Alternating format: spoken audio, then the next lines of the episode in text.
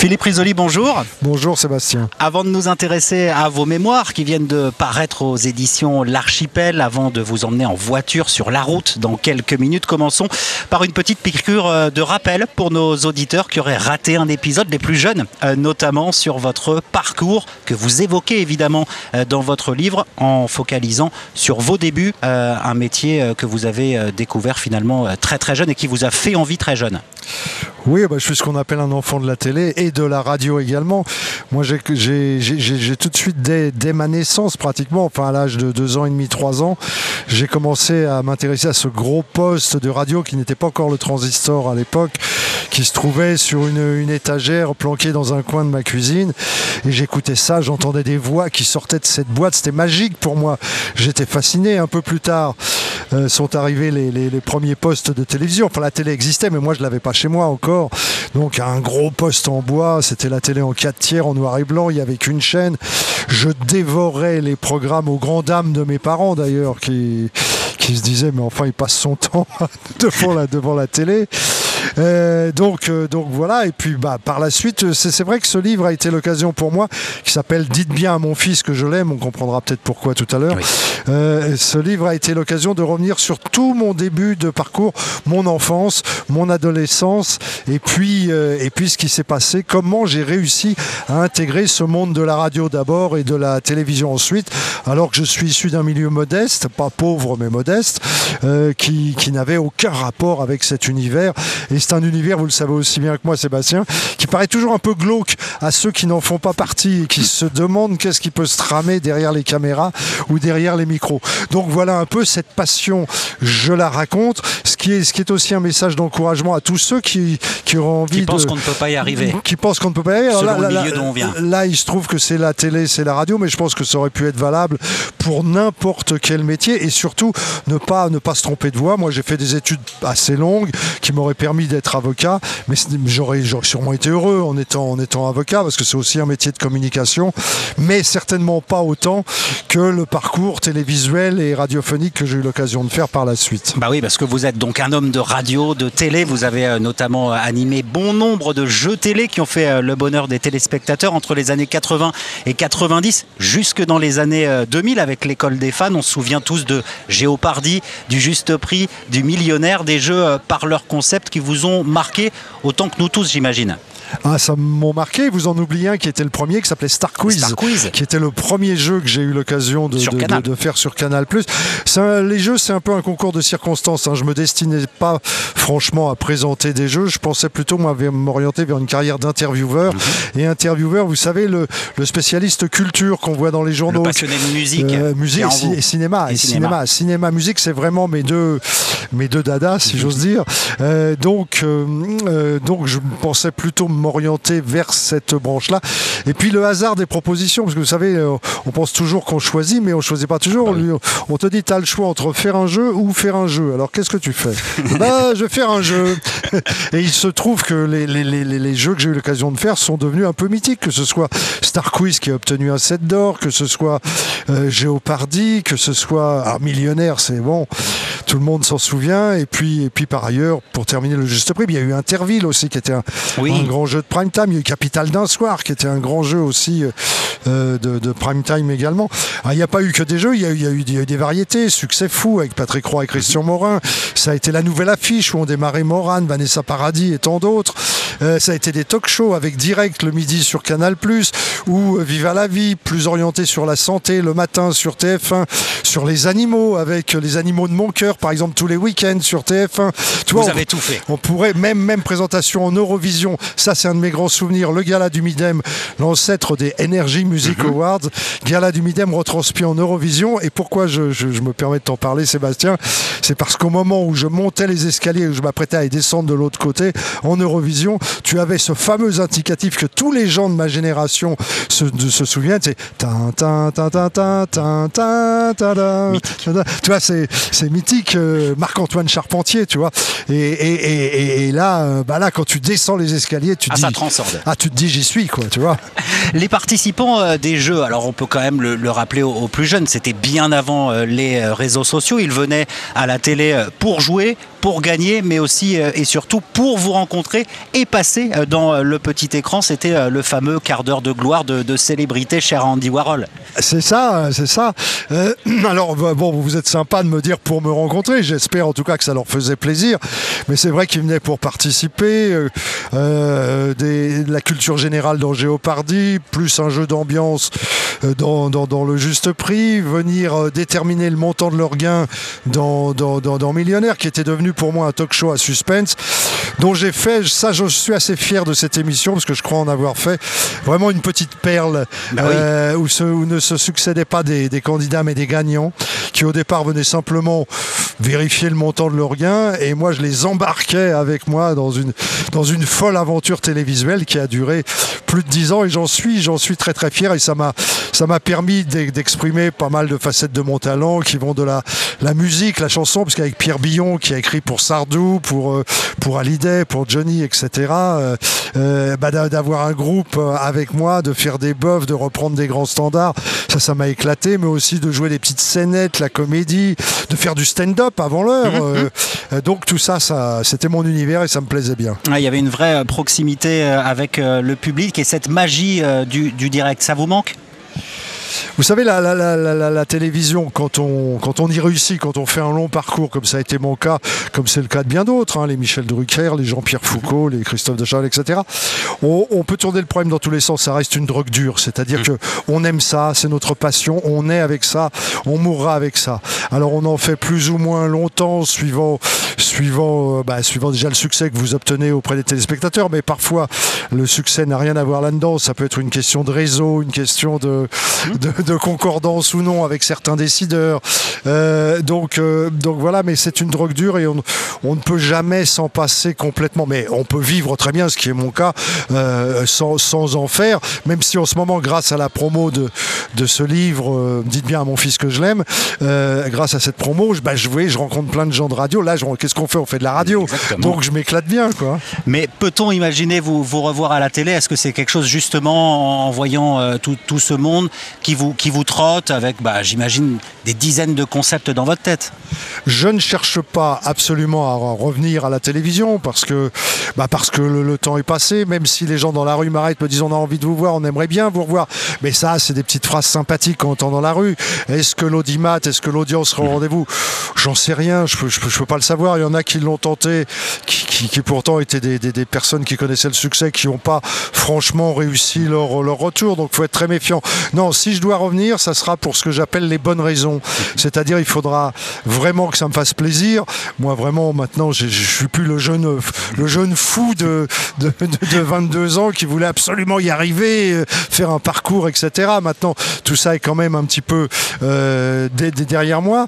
Mais euh, si on me faisait une bonne proposition, qu'elle m'intéresse, qu'elle me satisfasse, voilà, j'étudierais cette proposition. je ne la balayerai pas du revers de la main et, voilà, mais il faudrait que ce soit une raison, une raison sympathique qui me fasse plaisir et que je sois persuadé que ce retour fasse plaisir aux téléspectateurs. Sinon, ça vaut pas le coup. Je suis très bien comme je suis, je fais du théâtre, je me fais. Oui, c'est ça, vous vous êtes consacré à l'écriture et au théâtre. Voilà, l'écriture, un peu de musique aussi, j'ai jamais abandonné, et puis, et puis voilà quoi. Philippe Risoli, vous venez de sortir Dites bien à mon fils que je l'aime, un livre dans lequel vous parlez de votre histoire, de votre enfance entre les portes de Clignancourt et de Saint-Ouen, de votre rêve de devenir un homme de avec comme point de départ la mort de votre père durant euh, le Covid et les confinements, une période particulièrement difficile marquée euh, par les derniers mots qu'il a prononcés et que l'on retrouve dans le titre de vos mémoires. Oui, le 16, le 16 juillet 2021, une infirmière m'appelle à 17h pour euh, me dire, me confier que mon père était parti apaisé, mais qu'avant de mourir, il lui avait dit Dites bien à mon fils que je l'aime. J'ai évidemment été ému aux larmes. Je me suis dit que cette phrase était absolument magnifique, d'autant plus que mon père était plutôt un taiseux. Il ne parlait pas beaucoup. En tous les cas, on s'était jamais dit, nous, qu'on s'aimait, même si on s'aimait, et même si euh, euh, parfois nos rapports étaient un peu tendus, un peu rugueux, surtout pendant la période, la période de, l'enfance. mais j'en ai fait le titre de mon livre et à partir de là, je, raconte son, son passé à lui, d'enfant, de fils d'immigrés italiens qui arrive là pendant, pendant la guerre, la rencontre avec ma mère qui elle est issue d'une famille bretonne, ma grand-mère qui arrive aussi à Paris à la gare Montparnasse qui vient de sa Bretagne profonde et qui parle quasiment pas un mot de français non plus, elle parle le, breton. Elle, parle le breton. C'était un peu le, le, pays dans le pays, hein, la Bretagne à l'époque. Donc, euh, donc voilà, et cette enfance, non pas, euh, encore une fois, j'insiste bien, je suis absolument pas pauvre, mais on va dire modeste, la vie en HLM, sur le, les boulevards extérieurs de Paris, parce que je suis, je suis un vrai, vrai Parisien. Et puis, et puis cette enfance euh, où là, toutes ces, ces personnes, parce que en fait, j'évoque un réveillon de Noël, le mhm. réveillon de Noël de, en fil rouge, en fil rouge de, mes 12 ans, où grâce aux personnes qui m'entourent, c'est-à-dire ma grand-mère, mes parents, mes oncles, mes tantes, ce qu'on a mangé, les cadeaux que j'ai eus, l'ambiance générale de cette époque, eh bien, je, je, dépeins un certain, nombre de, un certain nombre de faits, un certain nombre de phénomènes qu'on retrouve aujourd'hui dans la société, c'est-à-dire l'immigration, c'est-à-dire la fin de vie, c'est-à-dire la, euh, les, gens accros aux cigarettes, c'est-à-dire la peur en avion. Il y a des sujets lourds, il y a des sujets légers, euh, la drogue, etc. Bon, je rassure, j'en ai, moi, j'en ai jamais touché à la drogue. Hein. Mais euh, donc, donc voilà, je, je, je pense que tous ceux qui me feront l'amitié de se plonger dans ce livre vont reconnaître des pans de leur vie à eux, ils vont s'identifier vraisemblablement. Et vous en, vous en c'est un hommage à mes parents surtout. Voilà. Hommage à mes parents, à mes familles et à mon père en particulier qui a lutté contre la maladie du siècle, c'est-à-dire le cancer. Lui, en ce qui le concerne, c'est le cancer de la plèvre. Oui, parce qu'à propos de la, de la, mort de votre père, vous, vous, vous l'évoquiez comme celle de votre mère. D'ailleurs, il y a près de 20 ans, vous évoquez la question de la de vie, un vrai sujet de société euh, que vous considérez essentiel, qu'il faut faire avancer. Ah oui, il faut, absolument, il faut absolument en parler. Mon, père me répétait un peu, en boucle les, dernières semaines de, son existence. Je veux partir, je veux retrouver ta mère, parce qu'il s'aimait à la folie avec ma mère. Et euh, je veux retrouver ta mère, je veux qu'on me laisse partir. Pourquoi il ne me laisse pas partir? C'est exactement la phrase qu'il employait. Et c'est à, à cette interrogation que j'aimerais bien que les politiques commencent à répondre euh, sérieusement, parce que lorsqu'on a affaire à quelqu'un qui est tout à fait lucide, qui a toute sa tête, mais qui en a marre de souffrir, qui ne veut pas que ceux qui l'entourent voient sa déchéance, parce que c'est une vraie déchéance quand même. Quand à la fin il pouvait plus respirer, euh, la plèvre compressant complètement son poumon, c'était des souffrances atroces. Il n'avait pas envie qu'on voit ça. D'où sa phrase Va-t'en, je veux pas que tu me vois mourir. Euh, euh, voilà quoi, ça, ça, aurait pu se faire un petit peu plus sereinement. Alors maintenant, ça, il faut légiférer, il faut bien encadrer ça parce qu'il faut pas tomber non plus dans le n'importe quoi.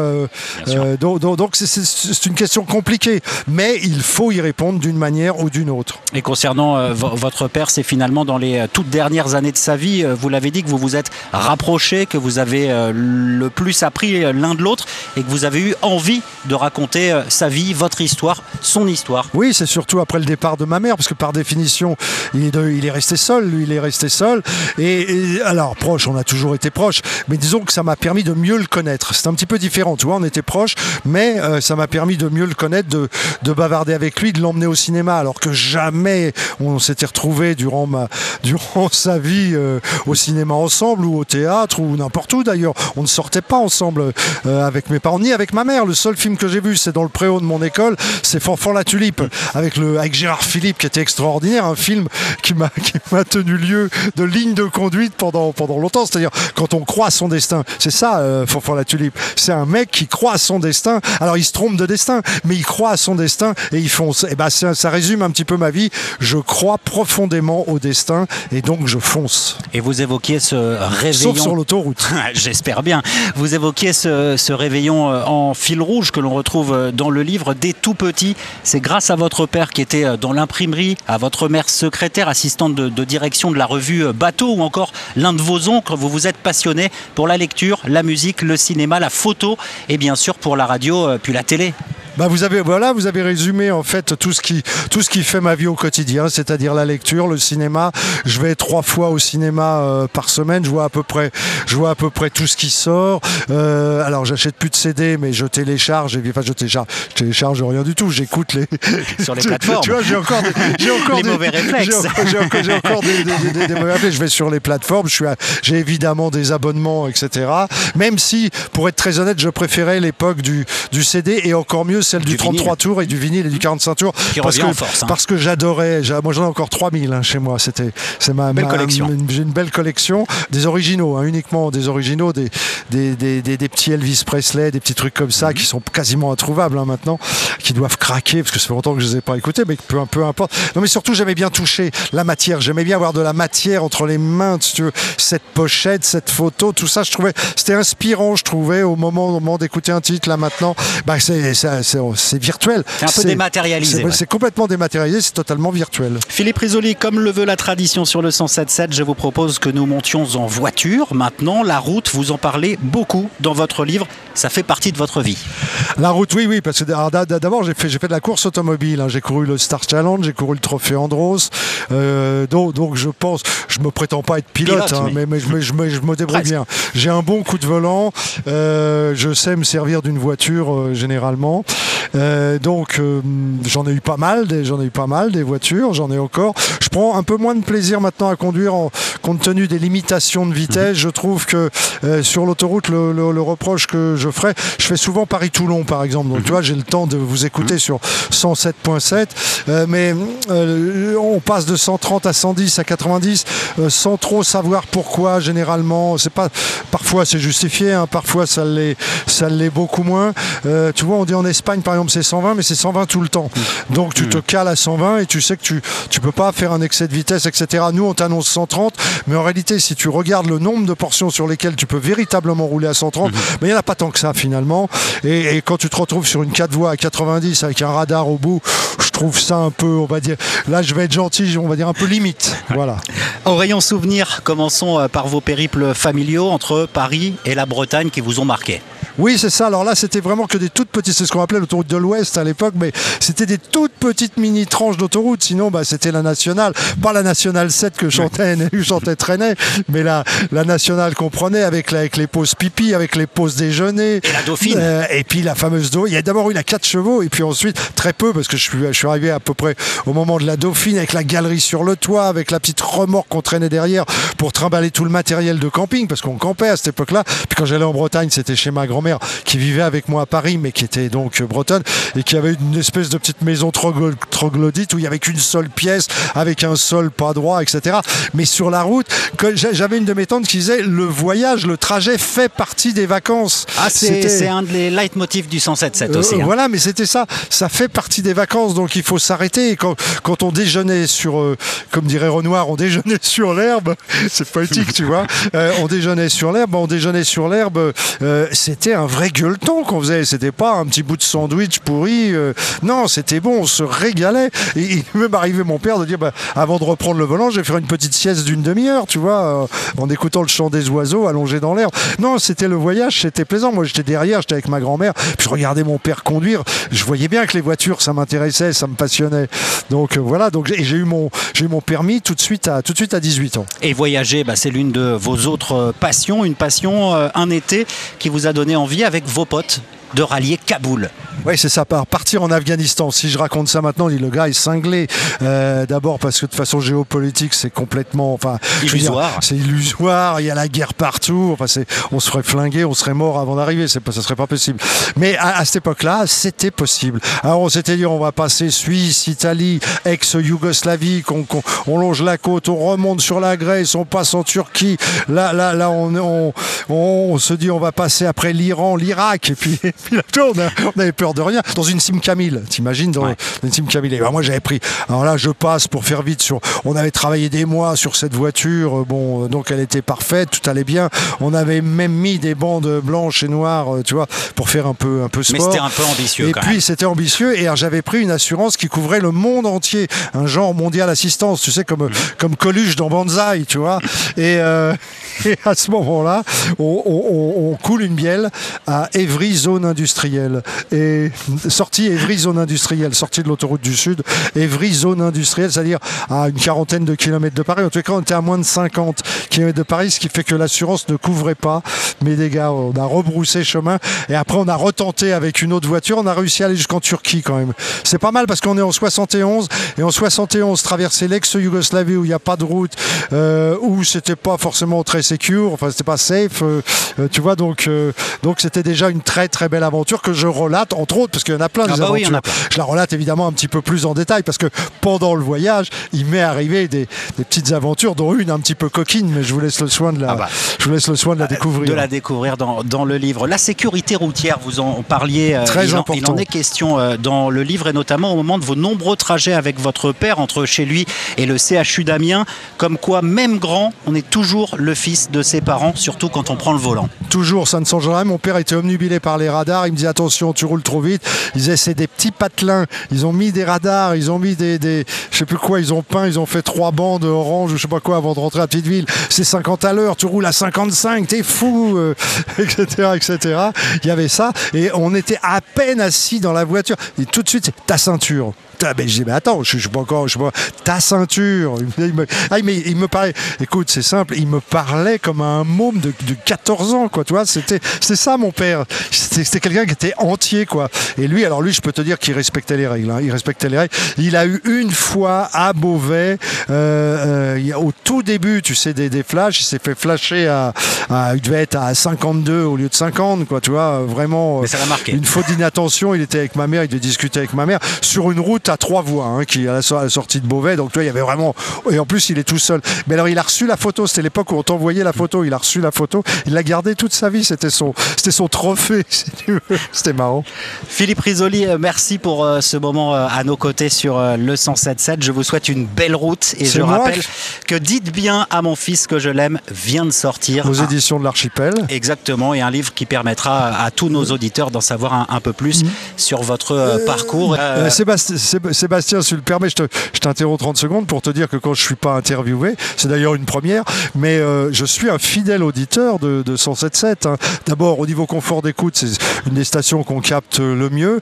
Et puis, je trouve ça vraiment intéressant, toutes ces petites infos qu'on a qui permettent parfois de, de- de- choisir un, un chemin un petit peu annexe, le temps, le temps bah, d'éviter euh, tel ou tel Accident, accrochage et puis, et puis d'être prudent parce qu'il y a les gars qui travaillent sur autoroute. Souvent, je pense à eux. C'est des types qui prennent des risques et tout. Et j'en profite aussi pour les, vraiment pour les saluer parce que c'est des gens courageux et qui, et qui sont là pour dépanner, pour aider. Et bravo à eux, coup de chapeau. Et merci pour cette interview. C'est un, du pur bonheur. Un vrai, tu vois, on fait de la radio. Merci beaucoup Philippe Risoli, à très bientôt.